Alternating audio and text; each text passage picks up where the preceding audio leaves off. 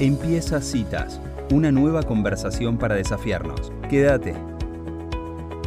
Bueno, muy bien, estamos en nuestra columna Pensando en Familia. Del otro lado está Paula Cabanillas. Es un gusto para mí darte la bienvenida. ¿Cómo estás, Paula? Angie te habla. Angie, ¿cómo estás? Encantada de estar acá con ustedes otra vez. Bueno, Paula, eh, ¿por qué no nos contás qué, qué tenés preparado para hoy?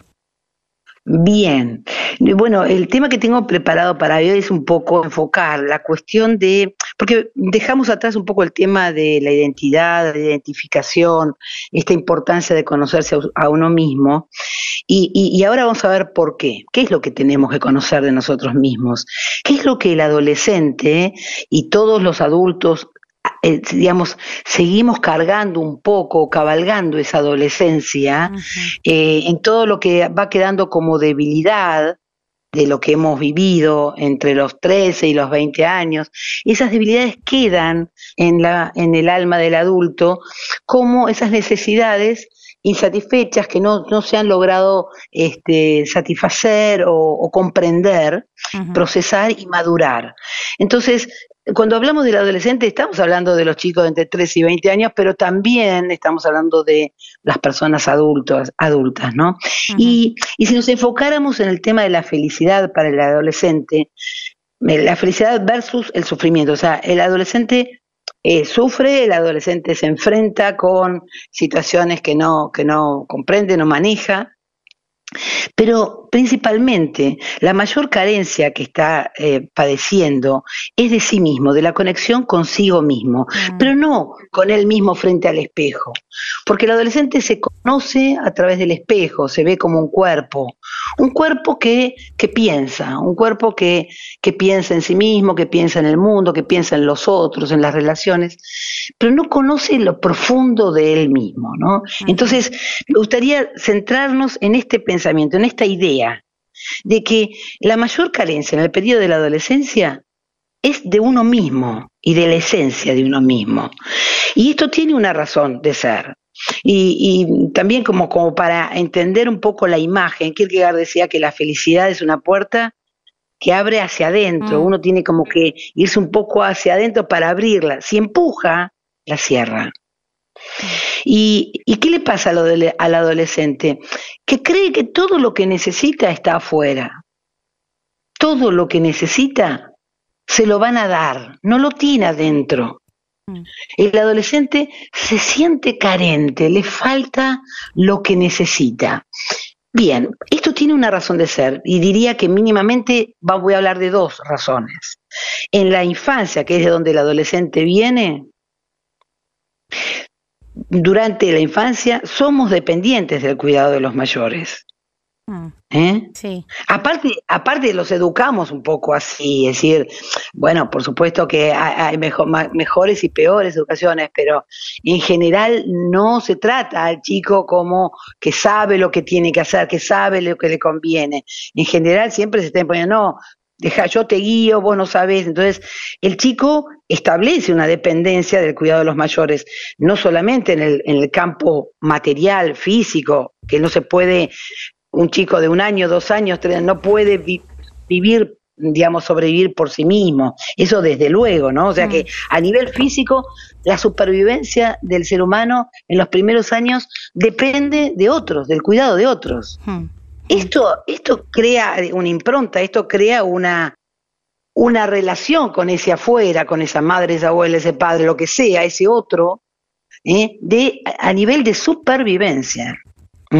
Pero también, más allá de esa dependencia de la infancia, está la dependencia de que nuestro cuerpo para vivir necesita cosas externas a sí mismo. O sea, el alimento, el agua, el aire, la luz, el calor, todo viene de afuera.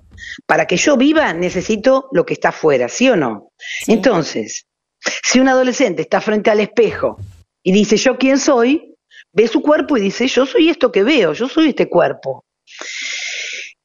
Acá es donde empieza, este es el error fundamental, que cree que él internamente, donde empieza a tener una vida consciente de, de, sí mismo, de lo sutil, de su alma, de algo espiritual, también cree que es como es el cuerpo.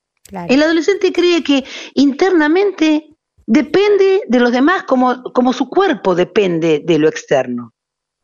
Estas son las dos mínimas razones para justificar que el adolescente busque afuera todo lo que necesita.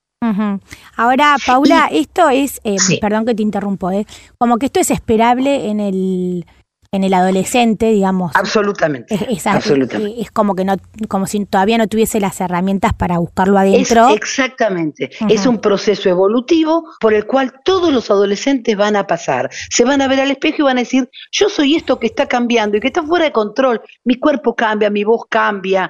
Eh, eh, eh, o sea, empieza como el cuerpo a, a estar como fuera de control. Se mira cada día y se ve diferente. Sí, totalmente. Ahora también pensaba que, en que hay muchas características de estas que vos decís en el adulto. Ahí, está, ahí vamos. Ahí vamos. O sea, yo me estoy enfocando en el adolescente porque es el estado puro de confusión. Pero la verdad, y como te decía al principio, cabalgamos la adolescencia a los adultos. Mm. Seguimos viviendo en algunos aspectos de nuestra vida como adolescentes. O sea, seguimos pidiéndole a la afuera que nos dé lo que sentimos que nos falta. Cuando hablamos en los encuentros anteriores del autoconocimiento, ¿por qué poníamos el énfasis ahí? Porque si realmente conociéramos lo que somos, y quiero que imaginemos un iceberg, en la puntita del témpano hay un cuerpo ahí que todos ven, pero lo que está debajo es enorme y sostiene ese cuerpo. Y eso que está abajo, que es invisible, eso es la conciencia. Y la conciencia tiene dos niveles, un nivel mental, racional, donde está el ego, donde nos pensamos, nos juzgamos, y un nivel muy profundo, que también pertenece a la conciencia, que es espiritual y que no piensa, no, no, no, no, no llegamos a ese nivel de nosotros mismos pensándonos. Mm. ¿Y cómo llegamos si no es pensando? Sintiendo sintiendo, experimentando algo del orden del sentir, sintiendo exactamente. Ese sentimiento, el adolescente le tiene miedo. ¿Por qué? Vos pensás, el adolescente entre los 13 y los 20 años se enfrenta a frustraciones, limitaciones, broncas, no lo controla, su amígdala está evolucionando, todavía todo su, su sistema neocortical está en un proceso de evolución, no puede gestionar sus emociones, exagera, reacciona, y si vos le decís, metete para adentro, y no, no quiero porque me da miedo sentir. Tenemos miedo a sentir. Mm. ¿Mm? Mm. Bueno, entonces, la maduración del adolescente, ¿en qué va a consistir básicamente? En que se anime a entrar y a ver lo que realmente le pasa. Y en ese entrar y en ese conocerse, en ese experimentar lo que realmente es, va a encontrar lejos de encontrar este, emociones aflictivas, que son las que produce el pensamiento. Si entra de una manera suave, sutil, va a encontrar el amor que, tiene en sí mismo, va a encontrar paz, va a encontrar protección y seguridad, pero que viene de su propia fuente. El, adolescente, el adulto, el niño, el ser humano necesita tres cosas nada más.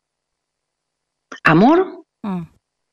Amor que se vive como valoración, aceptación, como un perdón ante las frustraciones. Me amo a pesar de que las cosas me salgan mal. El adolescente se trata mal. El adolescente se juzga, se rechaza.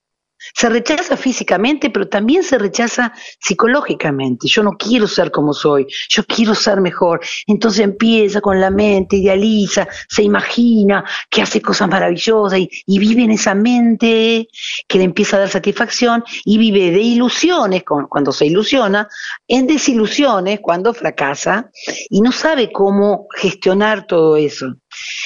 ¿Cómo, ¿Cómo va a aprender a hacerlo? A través de un desarrollo de su propio amor, de su, de su fuente. Por eso es que es importante el autoconocimiento, e, es importante que el chico entienda que tiene un cuerpo, tiene una mente, pero tiene algo más. Ah. Y que eso, ese algo más es su esencia, donde habita una energía pura que e, e, es amor, es un amor incondicional que es el que tiene que descubrir para darse a sí mismo.